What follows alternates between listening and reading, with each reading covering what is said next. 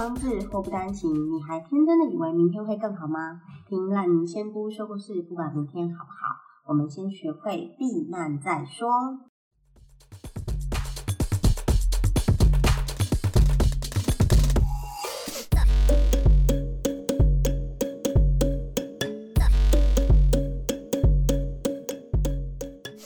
嗨，大家好，我是烂泥仙姑。我们今天的主题是，Hello，我不是跟你妈结婚哦。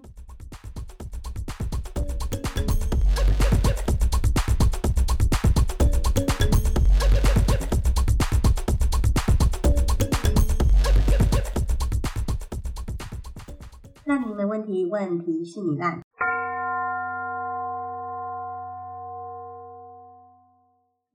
我最近看到一个文章啊，就是我不知道是不是因为我的那个被投放的东西一直是婆媳问题的样子，还是就是婚姻相关、两性相关？好，反正呢，我就看到一个女生 po 文，她自己是单亲家庭，然后小时候家里很穷，那她基本上是靠着半工半读读到大学毕业的，然后他在毕业之后就自己还了学贷，那他是理工科的，那其实你知道，就是原本他要去呃主科工作，然后 anyway 男朋友跟他交往的时候，就是呃知道他的经济状况，也知道他家的状况，反正他就是单亲没有妈妈这样子，然后反正呃对方男朋友的妈妈。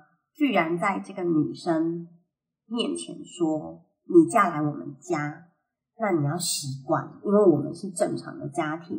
你家无父无母，所以你们家不正常。”嗯，好啦，其实我看到这边的时候，我就觉得其实大概就不用嫁了。但是你知道吗？故事一定不会只到这里，不然就没有什么好说的，对不对？好，呃，虽然。虽然我觉得啦，就是妈妈是趁着男朋友不在的时候跟这个女生讲，但是我还觉得就是不太 OK。然后她有跟她男朋友说，然后她男朋友说他觉得可能是呃女生想太多，所以他就叫女生不要想那么多，然后等到嗯结婚之后啊，也不会就是就是太常跟长辈见面，所以也不用想想这么多就对了啦。然后。自己身上，女生自己身上是没有什么嫁妆的，所以以后想要存钱买房子的话，他就是建议男生说，那我们就是简单的登记，然后简单的蜜月，什么大聘啊、小聘啊、戒指啊、婚纱啊、婚宴啊、金饰全部都可以省下来。那没有钱没有关系，那两个人就是一起努力嘛。所以这个女生其实她大概是打三份工，因为她她之前要还学贷，所以她还习惯就是要。赚钱还自己的负债跟自己的生活费，好，但是这时候男方的妈妈就有意见喽，他就说：我们本来就没有要给你聘金，但是你要准备一条粗的金项链给我儿子。哎，这妈妈是不是有病啊？今天是解难告告呢？好，我嗯，对，反正看到这里，我仍然不会嫁。我是不知道为什么你头脑要打到，然后要嫁给他啦。然后那时候呢，他说他才二十五岁，然后还完三十万的学贷，很棒。我觉得你真的很努力，就是眼睛真的是不知道被什么割到，居然会决定要嫁给他。好，然后嗯，女生也没有去科技业，就是没有去主科工作，她去回到南部去船厂工作，因为要配合这个男生，所以存钱真的就会变比较慢。然后。女男生的妈妈不是说要金项链吗？女生就有跟他说，其实呃，跟自己的男朋友说，其实要准备金项链，就是真的比较吃力，因为两个人讲好存钱买房子嘛。对，然后男生说，我妈妈说那是习俗。嗯，你这时候还觉得这个男生可以吗？我真的也是觉得蛮奇怪的哦。OK，好。然后女生就有点怒了，她就跟他说：“好啊，要习俗就习俗到底啊，所有的大聘、小聘、戒指、婚纱、十二礼都拿出来。那女生该给的嫁妆，我就去贷款给你。我觉得到这里真的不错，但是我还是觉得你不应该嫁给他。总而言之，最后男方女方妥协，就是婚纱、戒指、宴客这些男生出钱，那女生只要当人形立牌就可以了。然后什么？”项链那些女生就给男生这样。唉，然后重点其实我觉得有一个地方我觉得很不 OK，就是在婚宴的时候，女方的主桌没有长辈，因为女方家里的人就都过世了，所以只有女生的平辈在，然后男方的长辈们就摆脸色给女方的家人看。算了，我觉得唉，然后在去度蜜月的时候，两个人就吵架了嘛，然后听说男生是。赵三餐打电话给妈妈报平安，哦，蛮酷的，真是很孝顺呢。好，所以男生就跟女生说：“你是因为没有妈妈才看不惯我跟我妈妈感情很好，像你这样的女人不要也罢，回台湾我们就签字离一离吧。”女生说这是男生的原话，就是数落他没有妈妈，看不惯他跟他妈妈感情好。像你这样的女人，OK，那我也不知道像我这样的女人是怎样的女人。你真的是还好，你娶到是她，不是我，不然你就死定了。哎，好，总而言之，巴拉巴拉巴拉，然后两个人就吵架嘛，然后就决定要回到台湾就要离婚，然后回到台湾，男生就求她，一如往常的肥皂剧剧本啊，男生就求女生不要离婚，因为我是说的是气话啊，所以我觉得还好，你看透了啦。这段婚姻维持了三个月就签字离婚，呃。我也不知道该说什么。对啊，我我嗯，对，等下帮姐姐签吧，就这样啊，辛苦了，还好只有三个月。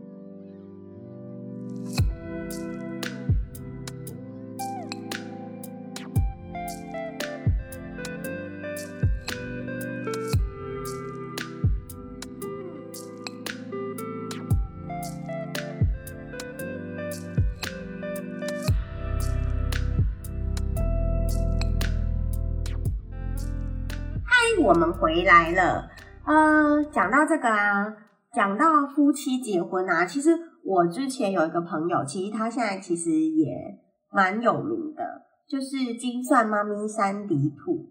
那呃，我会开始做 podcast，其实也是因为 Sandy Two，就是我们他来帮我们上了一堂 podcast 的课，然后如果有有，嗯，我们有一个影片，其实是在讲说，哎，就是谢谢 Sandy Two，然后教我们 Podcast 讲，然后我们开始录，包含就是我们的多元靠北双音道，还有我们的烂米鲜果频道，都是因为 Sandy Two 的关系。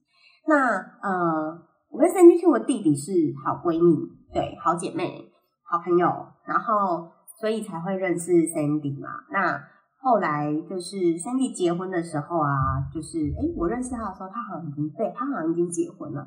然后是后来生小孩，然后那个时候其实我我我我问过一个很不礼貌的问题，但是 Sandy 不知道，就是就是呃那个时候大家会觉得我我自己对不起，我自己觉得生小孩是一件压力很大的事情。我就有问他弟说，哎，这样子 Sandy 他会不会？太忙太累，经济负担很大，然后这样不会很辛苦吗？然后，但是就是他弟说了一句超感人的话，就是说啊，她老公很疼她，然后他们会想办法度过一切，就是这些可能不管经济上或生活上的压力。然后，对啊，然后我就觉得，就是其实关于这个姐夫这件事情啊，就是呃，我不知道有一次问什么问题耶，然后他弟弟就回答我说。啊，他娶我姐姐就是要把我姐带回家疼爱的，那不然他娶我姐姐干嘛？对，所以其实我觉得，不管是一个成功的男人或一个成功女人的背后，其实真的要有一个很支持自己的人嘞。我并不觉得，呃，支持别人的人是男性或女性本身会有差别，而是不管是男生或女生，在这个世界上，你要做到某程度的成就，你一定要有很支持你的家人。然后，或者是很支持你的朋友，也就是说，只要有一个人默默支持了你，我们都会有那个很大动力去完成我们想要完成的事情。我觉得这件事蛮重要的，就是我觉得从 Sandy 跟她老公身上，我看到了互相扶持、互相帮助、互相体谅。那这没有什么呃男生女生的差别，我觉得就是两个人如果能够好好的。对方打算考量，我觉得生活就会相对的比较愉快。那我们前面故事就是我们今天要求签的那个女生，我觉得你们两个就是没有为对方考量。我姑且不论那个男生妈妈到底说什么，我觉得其实你们两个本身都没有站在彼此的立场去做考虑。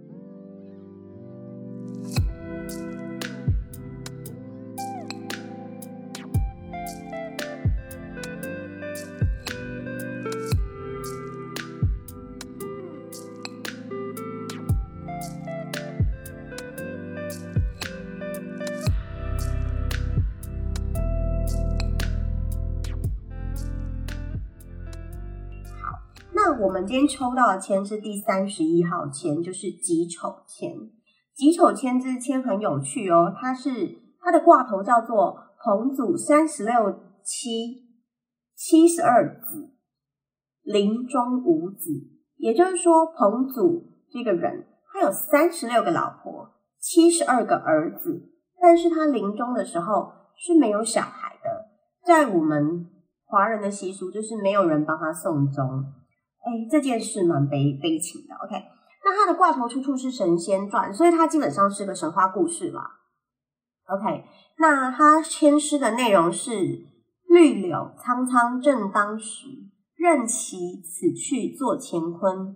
花阴结实无残谢，福禄自有庆家门。OK，呃，讲到福禄哦，就是我们在解签的时候常常听到，就是福禄会对老者比较不利。呃，讲到这个，就是最近是端午节嘛，那你知道节气的时候都会就是有一些老人家因为天气的变化，因为节气其实本身就是一个天气的变化，然后会比较呃不舒服，对，所以刚好就碰上了端午节，所以如果我们今天又抽到这支签，所以如果你家里有长辈的话，可以关心一下他的身体状况，因为最近天气在变化。OK，好，回到我们的神仙传这个彭祖的故事啊。彭祖他是颛顼的玄孙，反正就是一个有名的有名的家伙，颛顼的贤孙。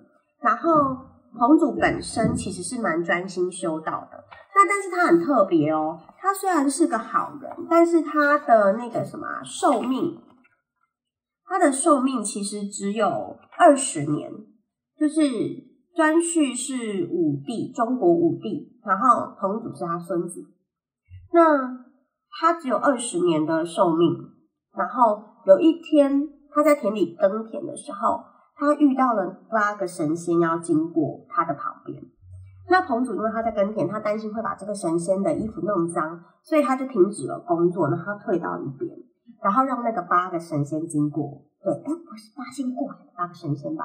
好，OK。结果神仙就很感动啊，他觉得相当的有礼貌，相当的呃尊敬，然后他就。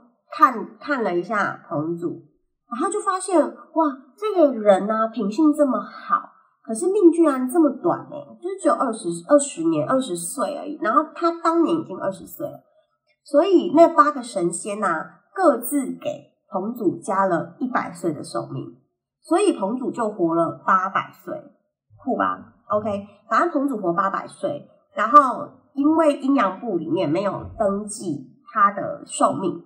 因为那个是神仙加给他的，所以他早就在二十岁应该要死掉，但是他就是多了一个寿命，然后所以黑白无常每次都抓不到庄旭。那这个故事呢，就是黑白无常要去抓，对，不是抓庄旭，抓彭祖啦，对，OK，然后他要去抓彭祖啊，然后因为他其实也找不到他，然后他就在河边，就是黑白无常，就是假装扮成两个年轻人在河边洗澡。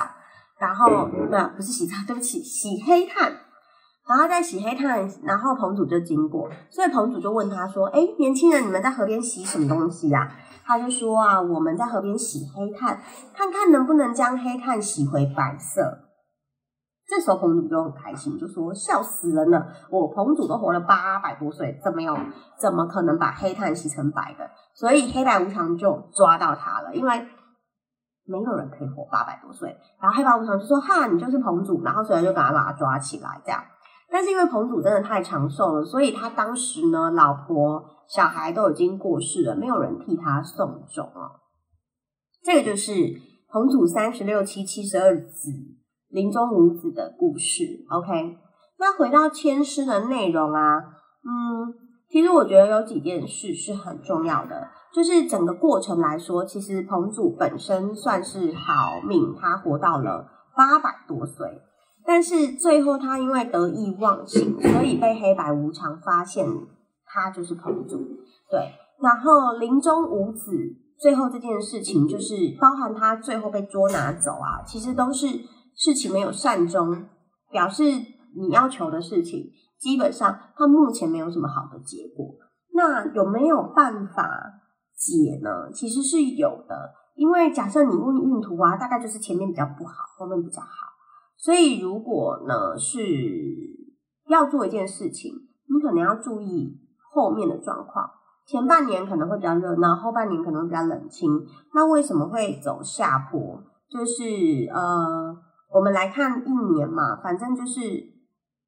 牵涉内容讲到绿柳苍苍，就是前面呢，就是开花开的不错，绿意盎然。但是任其此去做乾坤，到了花阴结实无残隙的时候，就是没有留下什么东西。所以在秋冬的时候呢，会比较万物归土。所以我们以自然界来看，春天长得茂盛，然后冬天就是要结束的时候，会比较没有收成的感觉。对。那我们今天以千诗来说的话，这两个人呢，已经很明白的写林中无子，然后所以其实就是开始的时候绿柳苍苍很不错，很开心，但是最后林中无子，就是要么就是没有子女，要么就是不会有善终。那依照他们现在已经确定离婚的状态，其实我觉得，与其建议你感情啊。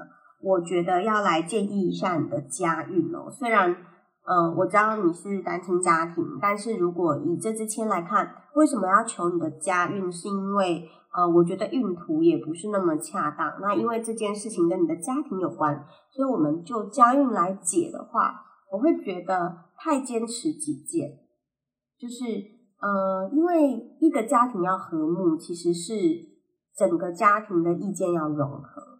那在这支签来说啊，可以看到每个人的看法见解都不太一样，价值观也都不太一样。那亲子互动啊，就是你反正不不一定是亲子啦，就是整个家庭要和睦的话，就是不能只执行权威。那为什么会这么说？其实你看哦，彭祖活到八百多岁，他一定很有他的见解。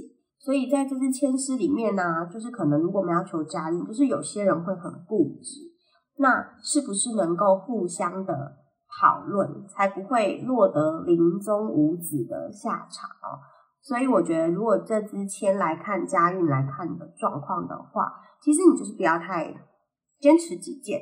我觉得单亲也没有也没有什么问题，而是像你坚持要嫁给这个人，我觉得这样的坚持己见就是很危险的。当你发现他。很多事情都要听从他妈妈的意见的时候，你就要去想想。那像包含他妈妈告诉你说：“哦，我们是正常家庭，你无父无母”这句话的时候，其实你就要去想想，你为什么一定要坚持嫁给这个人？我觉得就是日后啊，以这支签诗来看啊，日后如果我们要做一个决定之前，可以多想想我们的立场跟对方的立场有什么不一样，那是不是可以做一个调整，而不要。只看我们想要看到的东西，只坚持我们想要坚持的事情。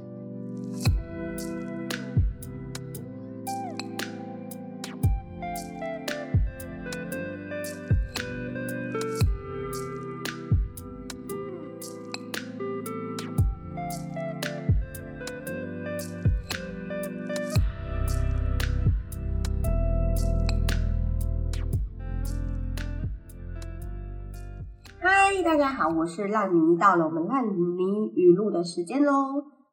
我们今天烂泥语录是什么呢？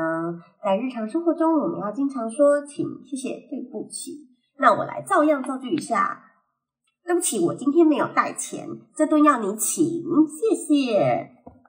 好啦，其实啊，我最近在看一本书叫《秘密》，我想应该很多人都看过这本书，因为它是畅销书籍。讲到这个请、谢谢、对不起啊。秘密里面在说的其实就是感恩嘛，那它也有点就是像吸引力法则、宇宙呃感恩、宇宙法则、向宇宙许愿、向宇宙下单这一类东西。如果你没有看过相关书籍的话，你可以去看看向宇宙下单、秘密吸引力法则这样的东西。那秘密在讲的就是感恩，然后他要我们大量的去付出我们的感谢，就是大量的对别人说感谢。那我觉得这件事是很棒的，就是你常常告诉别人你的感激之意，那你感恩你所拥有的一切的话，你会获得更多。因为你会看到你拥有的，你不会一直去想你没有的。我觉得这件事很折磨人。如果你一直看你没有的话，因为我们没有的东西太多了，而我们忘记我们有的东西。所以这件事大家可以想一想，我们去感恩我们已经有的一切哦。然后如果你很生气的话，我今天有一句至理名言可以送给你：一个人生气的时候，什么都做得出来，除了数学。我不知道你们有没有听过这个笑话，但是我觉得这句话其实真的很有趣。我刚刚就是我一开始看到这句话的时候，笑到要死。但是除了数学啊，我最近就是因为大家不是疫情嘛，然后我跟我的高中同学在一个群组里面就是会聊天，然后有一天就有人抛了一个物理题目上来，然后大家就开始解物理题，你知道吗？然后因为我高中是念呃自然组，然后我们班很多人都是就是。很厉害，就是有博士啊，成大博士啊，然后还有在逢甲当教授的啦，然后还有在学校当物理老师、数学老师，然后他们就开始解物理题目，诶然后我就觉得哇，这世界离我好远哦，因为我的生活中其实用不太到数学啊、物理啊、微积分，所以嗯，一个人生气真的是什么都做得出来，除了数学题，还有物理题，还有化学题，这些我都做不出来。好哦，我们今天的节目非常的简短，非常的迅速。那欢迎你加入烂泥仙姑的社团，或者是我们的网站还没做好。好，请你在我们的粉砖搜寻烂泥仙姑，IG 也可以找得到我哟。好，今天的节目就到这里喽，烂泥没问题，问题是你烂，拜拜。